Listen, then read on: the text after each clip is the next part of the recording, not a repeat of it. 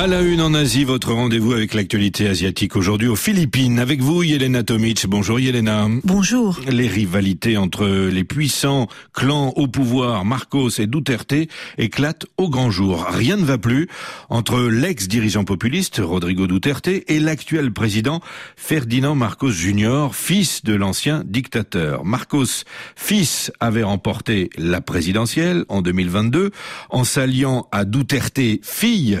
C'est un un ticket d'héritier dont l'unité est en train de se fissurer de toute évidence. Pourquoi?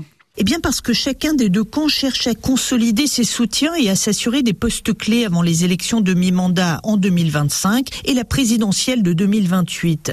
Et même s'il est encore trop tôt, la vice-présidente Sarah Duterte est donnée favorite dans un récent sondage, signe annonciateur de lutte de pouvoir féroce qui se sont d'ailleurs matérialisés ces derniers jours à travers des menaces, des accusations de toxicomanie et des rumeurs de coup d'État. Qu'est-ce qui a déclenché les hostilités?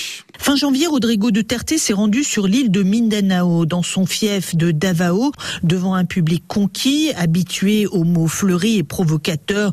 Duterte accuse son successeur d'être un toxicomane. Dès le lendemain, avant de s'envoler au Vietnam, le président Marcos réplique Je crois que c'est le fentanyl, l'analgésique le plus puissant que vous puissiez acheter. Après cinq ou six ans, cela doit l'affecter, a-t-il déclaré, moqueur devant des journalistes. Alors derrière euh, ces échanges de politesse, disons, euh, échange sans preuve, hein, on retrouve euh, des accusations autrement plus sérieuses et qui font craindre une nouvelle phase d'instabilité, Yelena. Oui, Duterte soupçonne l'administration Marcos de vouloir amender la Constitution pour pouvoir rester au pouvoir plus longtemps et mettre Sarah Duterte hors jeu. Aux Philippines, sachez que les présidents ne peuvent exercer qu'un seul mandat de six ans. Plus grave encore, Duterte a appelé à la sécession de Mindanao, la deuxième plus grande île de l'archipel, connue pour ses mouvements de rébellion qui demandent l'indépendance et qu'il avait d'ailleurs combattu lorsqu'il était chef de l'État. Cela a évidemment créé beaucoup de nervosité sommet de l'État.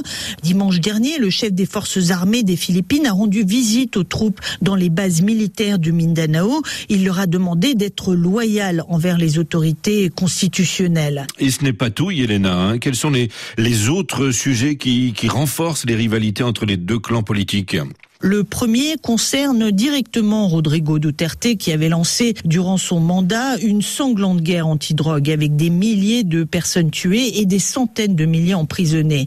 En 2021, la Cour pénale internationale avait ouvert une enquête sur des soupçons de crimes contre l'humanité. Les Philippines s'étaient déjà retirées dès 2019 de la CPI. Eh bien, en novembre dernier, Marcos avait évoqué la possibilité pour Mani de rejoindre la CPI, même s'il a plus tard affirmé que son gouvernement ne coopérait pas à l'enquête.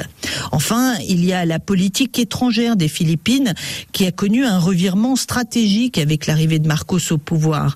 Face à la menace chinoise et à la multiplication des tensions en mer de Chine méridionale autour des zones revendiquées par les deux pays, Marcos Junior avait consolidé son alliance avec les États-Unis et le Japon, rompant totalement avec la politique de son prédécesseur qui entretenait, lui, des liens étroits avec le président chinois. À la une, en Asie, les rivalités au sommet aux Philippines. Merci Yelena Tomic.